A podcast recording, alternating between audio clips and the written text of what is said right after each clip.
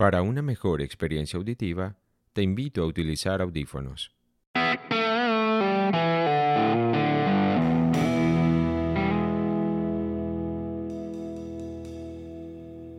Este podcast es como la vida misma, un insospechado viaje hacia la condición humana. En cada episodio y con más preguntas que respuestas, intentamos comprender y apreciar los misterios de nuestra naturaleza, las problemáticas de la cotidianidad, el origen de las cosas, el orden oculto dentro del caos. Con invitados especiales y muchas historias, vamos a aproximarnos a lo terrible y a lo hermoso, aquello que consideramos real o a las grandes ficciones milenarias, todo enmarcado en la psicología, el arte, la ciencia y la cultura. Sean todos bienvenidos. Este es el fin del mundo.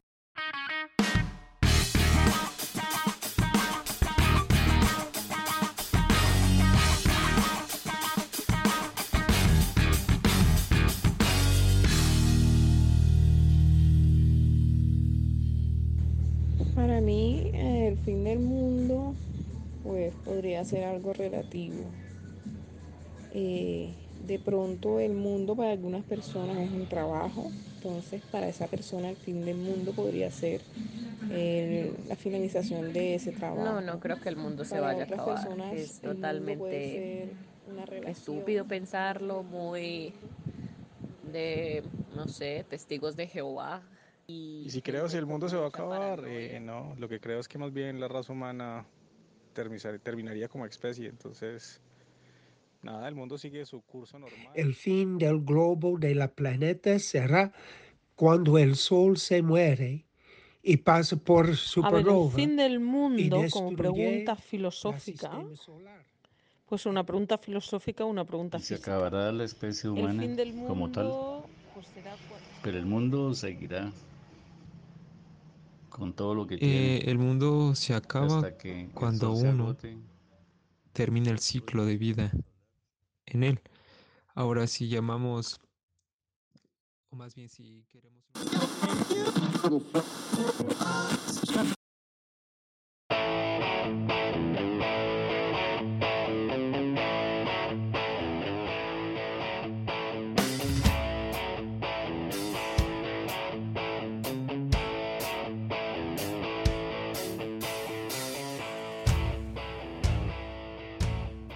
Y seguimos girando.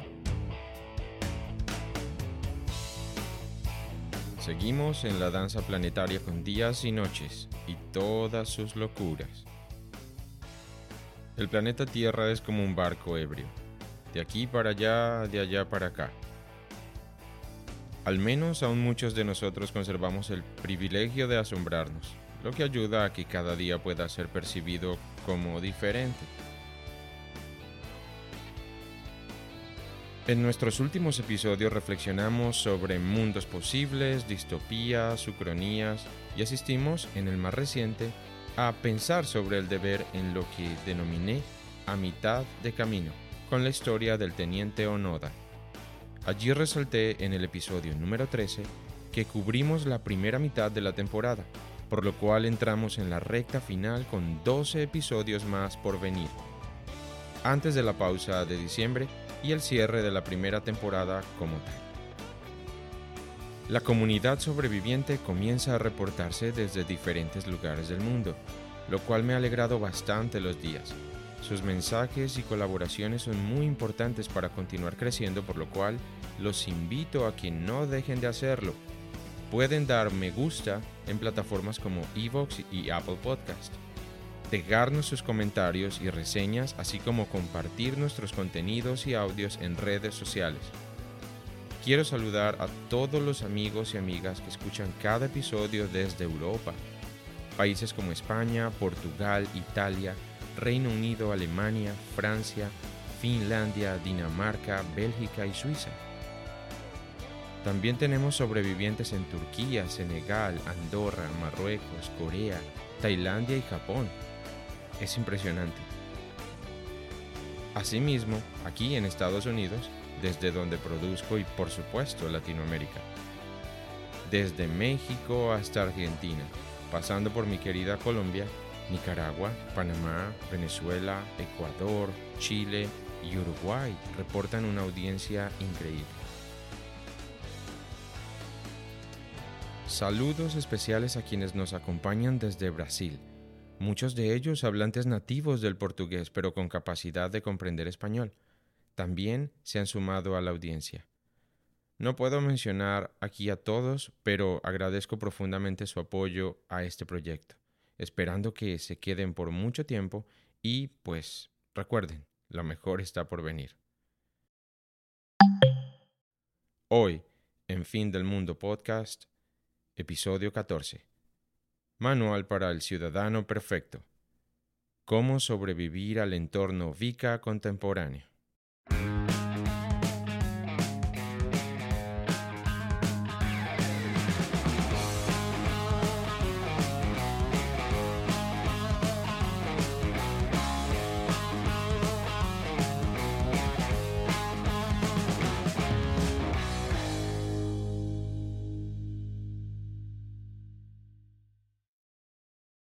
Crecí en los 80 y sobreviví a mi adolescencia durante los frenéticos y revolucionados 90, con una notable influencia de la cultura popular estadounidense que dominaba el mercado de producciones televisivas, cinematográficas y musicales.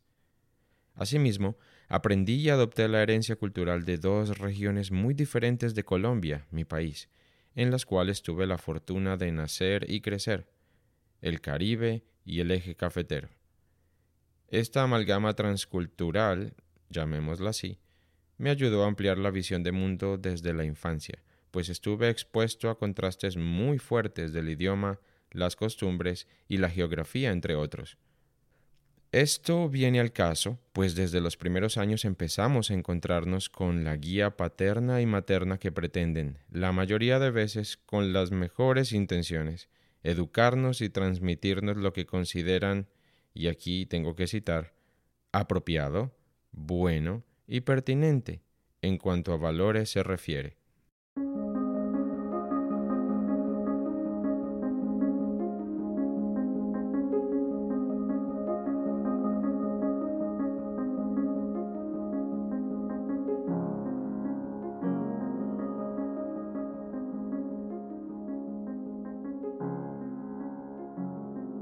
Ya sabemos por el relativismo cultural que lo que para algunos es deplorable para otros puede ser de admirar. Así que no entraré en detalles, pero inicio desde aquí, pues no dejo de recordar los esfuerzos de mi padre por impartirme lecciones de conducta y comportamiento.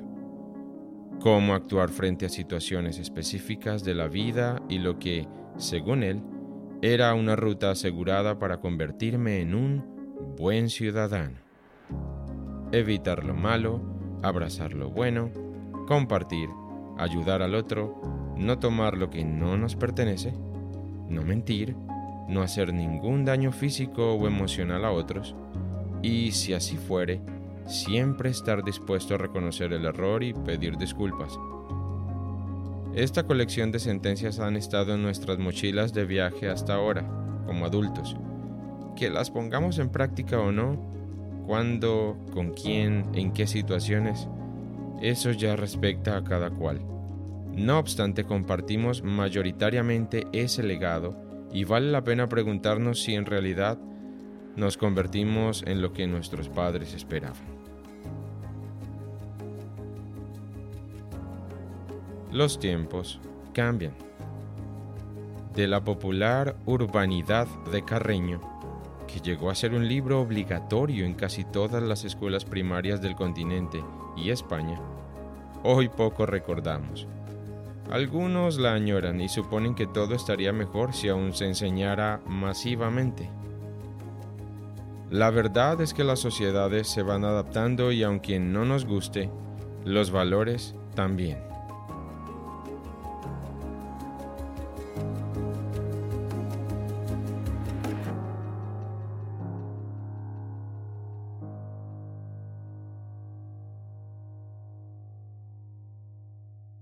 En nuestro episodio número 6, La nueva normalidad, nos aproximamos a algunos conceptos clave del sociólogo Sigmund Bauman sobre las profundas transformaciones sociales que hoy estamos experimentando. Si te lo perdiste, te recomiendo que lo escuches, porque encontrarás reflexiones muy pertinentes para el caso. Hoy quiero retomar una idea trascendente de la modernidad líquida propuesta por Bauman en su obra Tiempos líquidos, vivir en una época de incertidumbre. Y es la idea del entorno VICA. VICA, V-I-C-A,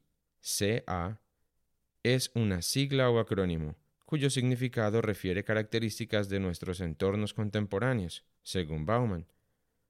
V para volatilidad, I para incertidumbre, C de complejidad y A de ambigüedad. El sociólogo polaco expone su preocupación por cómo vamos a sobrevivir a entornos con estas características. Preocupación que, por supuesto, compartimos desde el fin del mundo también. Revisando un poco la literatura al respecto, en contraste con los hechos que hoy condicionan el panorama sociopolítico, me di a la tarea de elaborar el manual para el ciudadano perfecto. Pero antes de empezar quiero que escuches parte de lo que propone el mexicano Héctor Trejo Carvajal en una de sus charlas TED sobre ser un buen ciudadano. Yo no sé si a ustedes les pasa, pero a mí me ocurre todo el tiempo. Cuando veo la relación de los países que presentan los altos niveles de calidad de vida y bienestar social, siempre me pregunto qué sucede en esos lugares, qué hace la diferencia, por qué esos países pueden ofrecerle a sus habitantes un mayor nivel de bienestar. A la hora que me pongo a revisar sus indicadores, pues en efecto, me encuentro con una larga lista de buenas prácticas que justamente promueven esos resultados. Pero hay una característica en particular que destaca en todos esos países y que les da una ventaja competitiva con respecto al resto de los países del mundo. Y es que sus ciudadanos muestran un alto nivel de corresponsabilidad con su comunidad, sobre todo en tres pilares fundamentales que hacen que esos países sean más fuertes. Denme la oportunidad de compartir con ustedes cuáles son esos tres pilares. Y de ahí partiré para poder defender la idea de que ser un buen ciudadano es mucho mejor.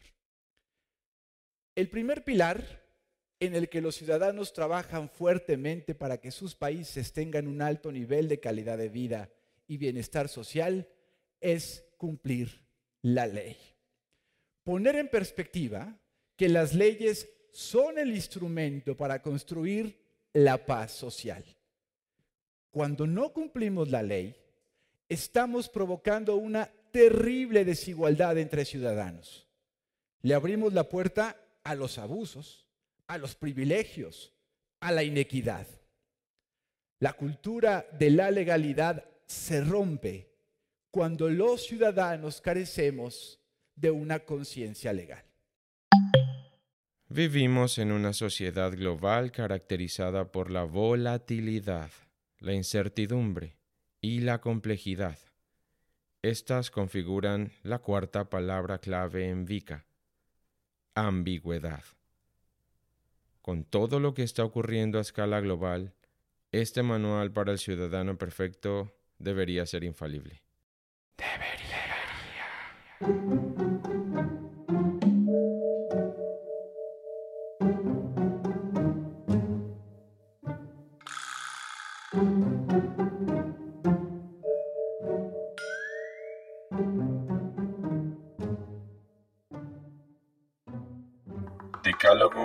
Ciudadano perfecto.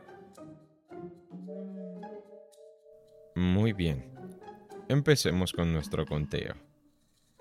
No olvides que esto es un juego. Es una lectura irónica de la realidad que me ha costado amigos y enemigos, pues simplemente es una forma de invitarte a reflexionar.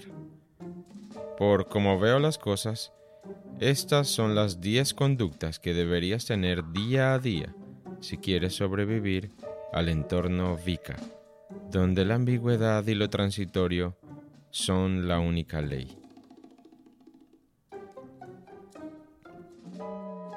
Conducta número 10.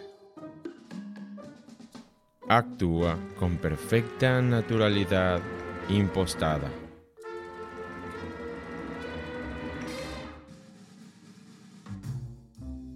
Es decir, pretende ser tú pero no seas tú mismo.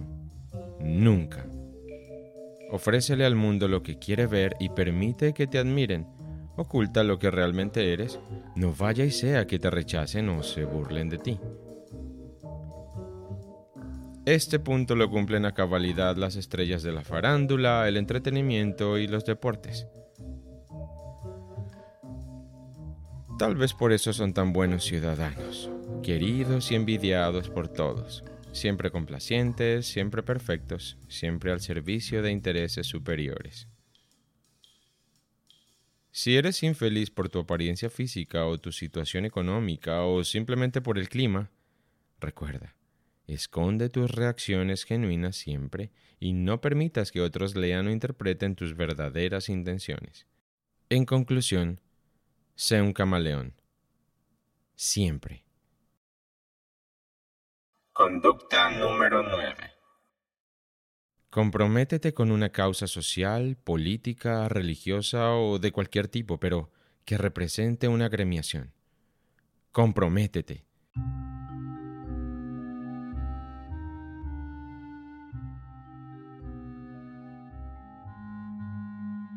Piensa en cualquiera de los ismos que actualmente rigen el mundo y únete. Únete ahora. Esto es totalmente necesario. Así no compartas del todo los preceptos de tu grupo, aun cuando cambies de parecer, debes pertenecer a algo. No es tolerable que un ser humano ande por ahí solo en el mundo, sin credos, asociaciones o afiliaciones tribales. Apúrate, que no piensen que eres un lobo solitario, un forajido, un misántropo, mucho menos una pátrida insensible o uno de esos que ni siquiera tiene algún equipo deportivo de preferencia. Recuerda, pues, vincularte pronto a tu movimiento sociocultural más cercano, aun cuando no te convenza del todo. ¿Es totalmente necesario para ser un buen ciudadano? No, para ser un perfecto ciudadano en el siglo XXI. Veganismo, budismo, yogis, meditadores avanzados, cicloclub de los domingos o el club de lectura son solo algunos ejemplos. No estoy demeritando para nada a ninguno de estos grupos. Simplemente te estoy invitando a participar en algo. No importa si no crees en sus consignas. Recuerda, lo importante, lo realmente importante, es pertenecer. Vincúlate ya. Conducta número 8. Quédate con tu opinión y defiéndela hasta la muerte si es necesario, sin cuestionarla ni permitir que la cuestionen. Es tu derecho, además, el poder expresarla como, cuando se te dé la gana.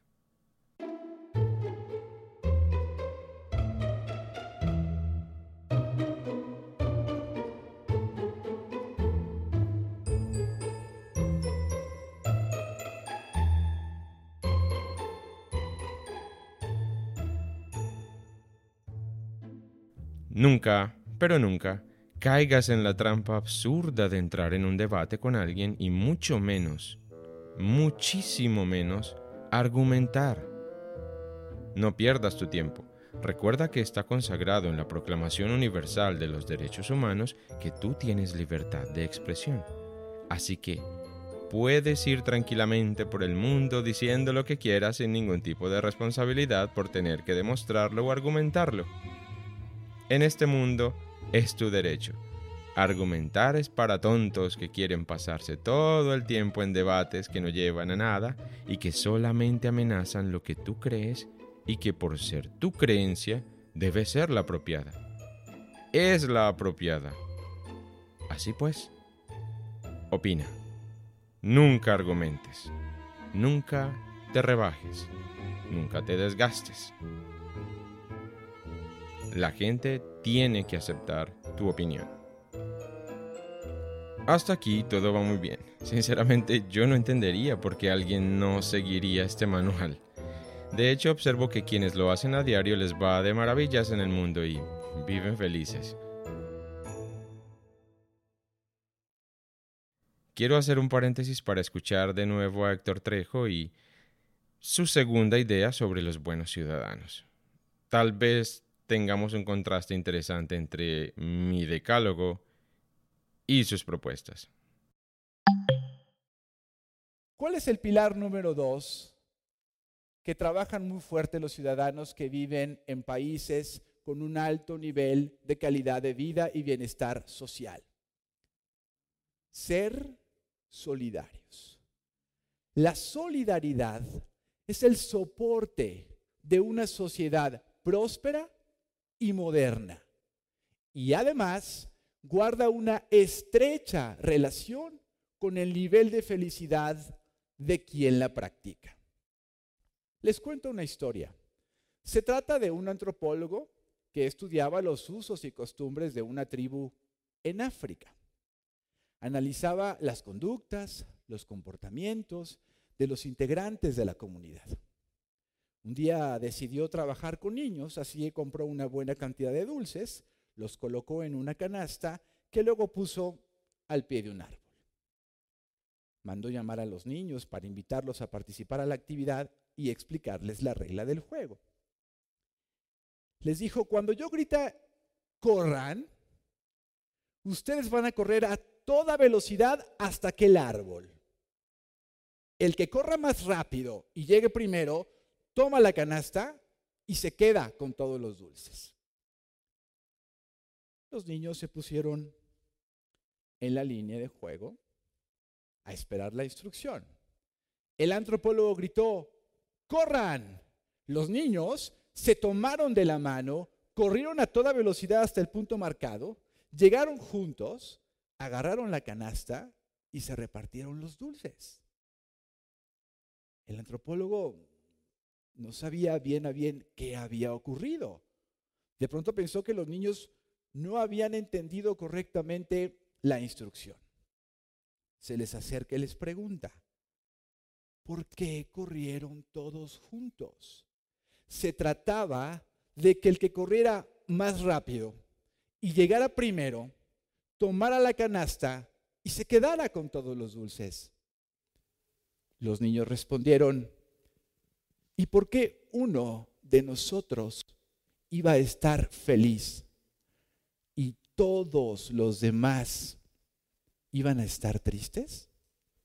Ser solidarios fortalece la felicidad. En episodios anteriores hemos revisado el concepto de corporatocracia y cómo de la mano de tecnócratas contemporáneos está llevando el concepto de competición a dimensiones solo alcanzables y ejecutables por pocos, por lo cual la población en general cree, por convicción ilusa, que el sistema le permitirá escalar, cuando en realidad está reajustándose permanentemente para evitar que lo consiga. Competir como diametralmente opuesto a compartir es un elemento fundamental de la formación profesional. Por eso, dejando el aporte de Héctor Trejo, regreso a mi decálogo del ciudadano perfecto. Conducta número 7.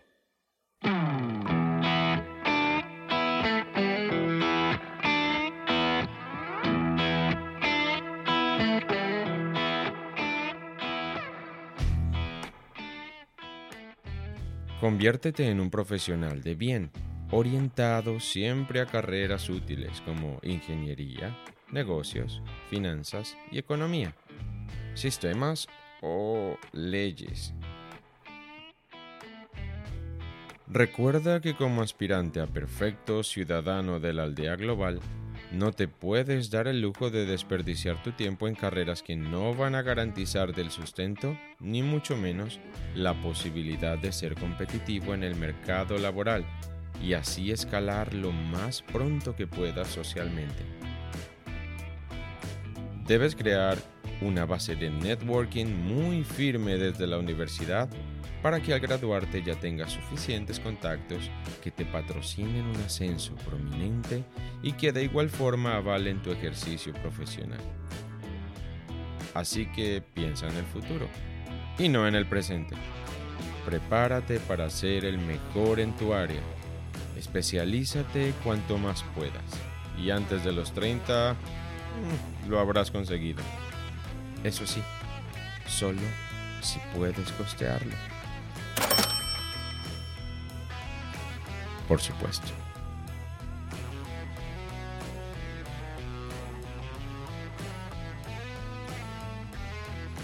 Conducta número 6. Nunca, pero nunca jamás olvides que puedes conseguir todo, absolutamente todo cuanto te propongas. Todo sin excepción. Todo. Si no lo consigues es porque eres un mediocre. Ten presente que mereces lo que sueñas. No importa cuál es tu situación. Si trabajas duro con total seguridad conseguirás eso que te propones y aquello con lo que sueñas. Las circunstancias externas no pueden afectar el propósito interno que puedes tú realizar. Recuerda que si fracasas, el mundo no tiene la culpa ni ninguna de sus circunstancias. Tú eres el arquitecto de tus sueños. Ok, Aquí debo hacer de nuevo un paréntesis corto pero importante. No tengo nada en contra de luchar o esforzarse por cumplir objetivos o ver realizadas grandes metas. De hecho, yo lo hago cada día, en diferentes proporciones, claro está. No obstante, es el optimismo ciego y sin razón el que ha perjudicado tanto a niños y jóvenes que hoy creen que la realidad es una masa de plastilina que pueden moldear como deseen solo porque ese exceso de optimismo sin pies en la tierra se los ha vendido como humo. No es cierto que todo el mundo puede obtener todo lo que se proponga. Por lógica entendemos que median circunstancias, por lo general son ajenas al individuo y situaciones propias de los contextos donde éste interactúa y se comporta. Algunos limitantes, otros estimulantes. Por ejemplo, un adolescente de alguna tribu en Namibia que ni siquiera ha sostenido alguna vez un smartphone en sus manos y no conoce la realidad tecnológica de gran parte de las ciudades del planeta, ni siquiera puede aspirar a ser youtuber, como quizás otros jóvenes sí lo hagan en otras partes del mundo, porque se mueven en el medio y lo reconocen desde diferentes edades. Y si lo llevamos al extremo, aun suponiendo que lo supiera, y quisiera hacerlo conscientemente, mm, su situación de extrema pobreza, ausencia de recursos y oportunidades, así como inseguridad política, por ejemplo, en ese caso particular, sellaría su destino negándole casi al 100% las posibilidades de emprender su aventura personal. Es decir, el sueño moriría antes de empezar. Por eso veo este punto tan importante. Soñar e imaginar está en nuestra naturaleza. Precisamente es desde allí que las grandes empresas humanas para conquistar el mundo se han gestado y desarrollado. Sin embargo, comprender el medio, adaptarnos y reconocer no es pesimismo o conformismo. Es en muchas ocasiones señal de inteligencia y habilidad social. Conducta número 5. Practica siempre el optimismo aunque el mundo parezca derrumbarse a tu alrededor. Tú estarás bien porque simplemente te lo mereces. Esta conducta te garantizará, como la anterior, vivir en el paraíso de tus sueños, no importa dónde vivas, qué hagas, qué sepas del mundo o qué ignores. Te mereces lo mejor y conservar la actitud simplemente te permitirá estar en sintonía con todo lo bueno. Ignora lo que parece malo y concéntrate en las virtudes. Espera siempre solo por lo bueno de la vida. Ya llegamos a la mitad de nuestro decálogo. Creo que progresivamente va surtiendo efecto y estás confirmando lo que sospechabas.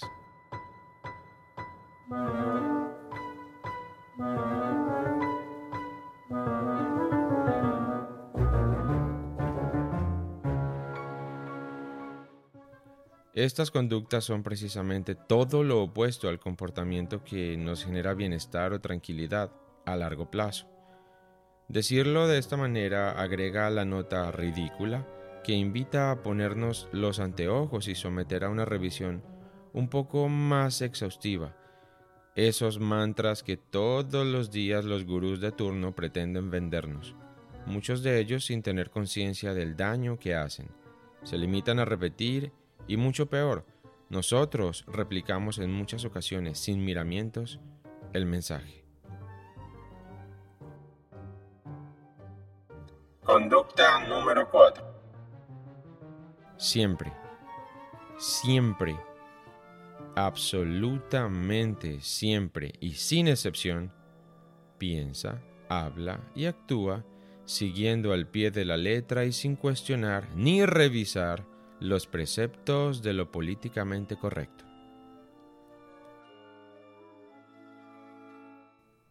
Ten cuidado con tu lenguaje agresivo y discriminatorio. Piensa diez veces antes de usar un sustantivo o adjetivo que pueda ir cargado de ambigüedad y pueda dañar, lastimar u ofender a un individuo, minoría, agrupación o nombre, así sea abstracto. Debemos homogeneizar a la heteronimia, unificar la multiplicidad, incluir sin excluir y dar por hecho que cada quien es diferente, pero al mismo tiempo todos somos iguales. Cuidado con nombrar algo o alguien sin consultar primero cómo debe ser o cómo debes nombrarle, pues no es aceptable etiquetar a nadie, aunque todos se estén autoetiquetando. En fin, es una dicotomía problemática, pero no importa. El hecho es que la corrección política es como el reggaetón. Y hay que aceptarlo. Llegó para quedarse. Esta conducta es una de las grandes protagonistas en el entorno Vika. Y quiero resaltarlo. Conducta número 3. Infórmese solo a través de medios de comunicación oficiales. No vea, escuche, patrocine ni apoye medios alternativos que solo promueven noticias falsas y desinformación. Ya sabes que solo los grandes noticieros, telediarios y emisoras tienen los suficientes recursos para garantizar información de calidad, filtrada, revisada y comprobada, sin ningún tipo de sesgo o afiliación. Los medios alternativos son solo medios de propaganda que quieren desestabilizar el orden social e incendiar las instituciones. Por eso, son marginales y generalmente no se pueden autosostener. A propósito de medios y control social, te recomiendo el episodio 7 de nuestro podcast, donde abordamos el problema desde la perspectiva de Noam Chomsky. Conducta número 2.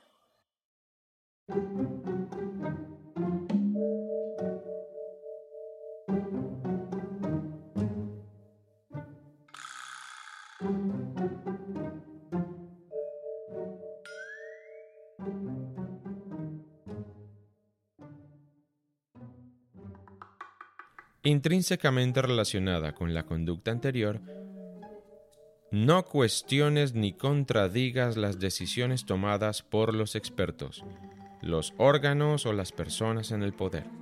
Por algo ellos están allá y tú aquí. Ellos saben lo que tú no. Por eso son expertos.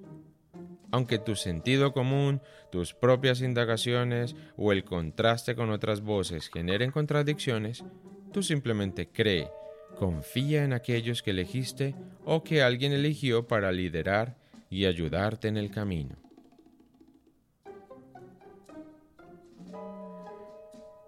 Y finalmente llegamos a la conducta número uno, la que cierra nuestro top 10, este decálogo del ciudadano perfecto, este manual para sobrevivir en el siglo XXI.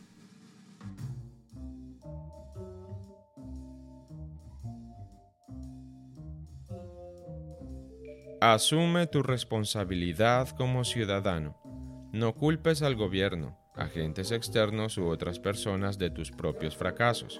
Así como tú mismo construyes tus sueños, debes asumir las consecuencias de no lograrlos por ti, por tu propia culpa, ineptitud o incapacidad. Recuerda la conducta número 6 y verás cómo todo está perfectamente equilibrado. Tú eres el dueño de tu destino.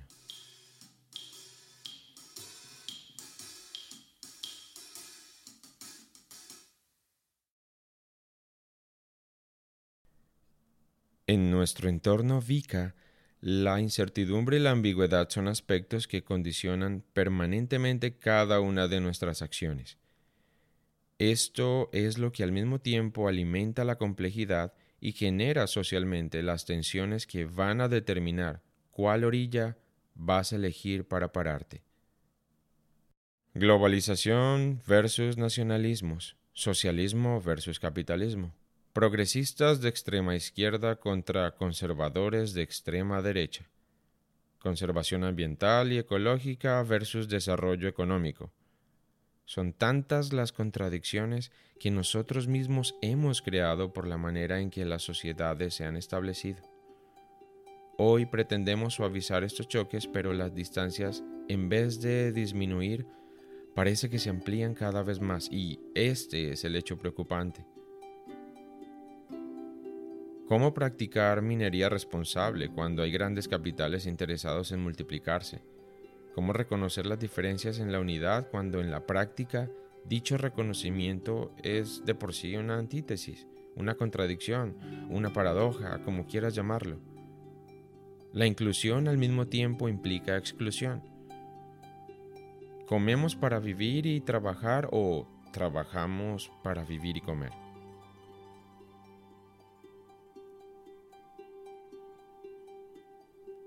Creo que este ejercicio de revisar de una manera diferente algunas conductas que actualmente nos están poniendo en aprietos es válido si se acepta con la ironía del caso y se analizan todas las posibles aristas que ofrece cada dicotomía.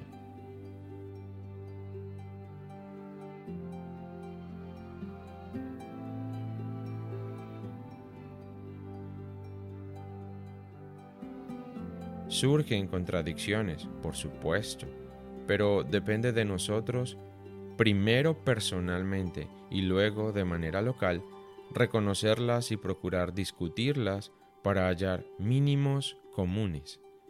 Quizás sólo así puedan ser trasladadas a lo global. Nunca, pero nunca al revés, que es lo que extrañamente se está planteando en diferentes dimensiones hoy en día.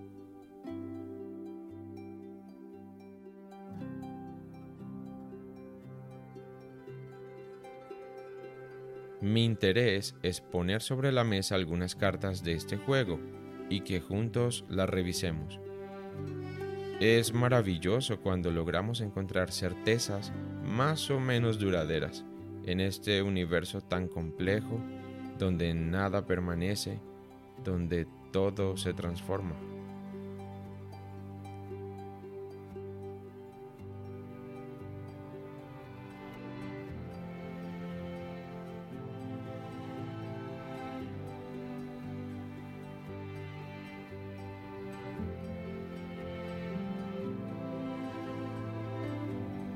Quizás yo siga equivocado y ni siquiera esté formulando las preguntas apropiadas.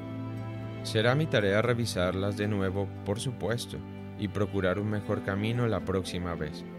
Por ahora, que este mal llamado manual sirva de ejercicio para construir desde todas sus incoherencias y que podamos, gracias a acuerdos sencillos y el ejercicio práctico del sentido común, tratar al otro como desearíamos ser tratados. Quizás solo con eso baste.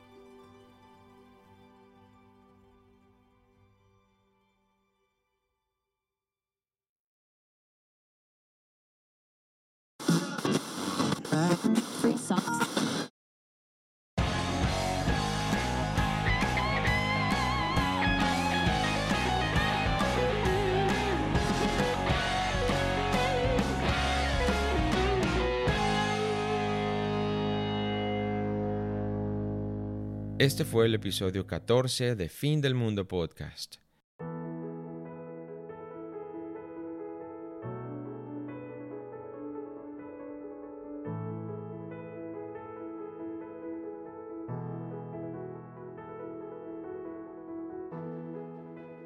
Si eres uno de nuestros nuevos oyentes, quiero darte la bienvenida por estar aquí y te invito a escuchar cualquiera de nuestros episodios anteriores. Si por el contrario haces parte de nuestra audiencia desde hace un tiempo, quiero agradecerte por continuar conmigo cada semana. Nuestra comunidad sigue creciendo, pero es muy importante que compartas nuestro contenido y recomiendes los episodios que encuentres valiosos o hayas disfrutado.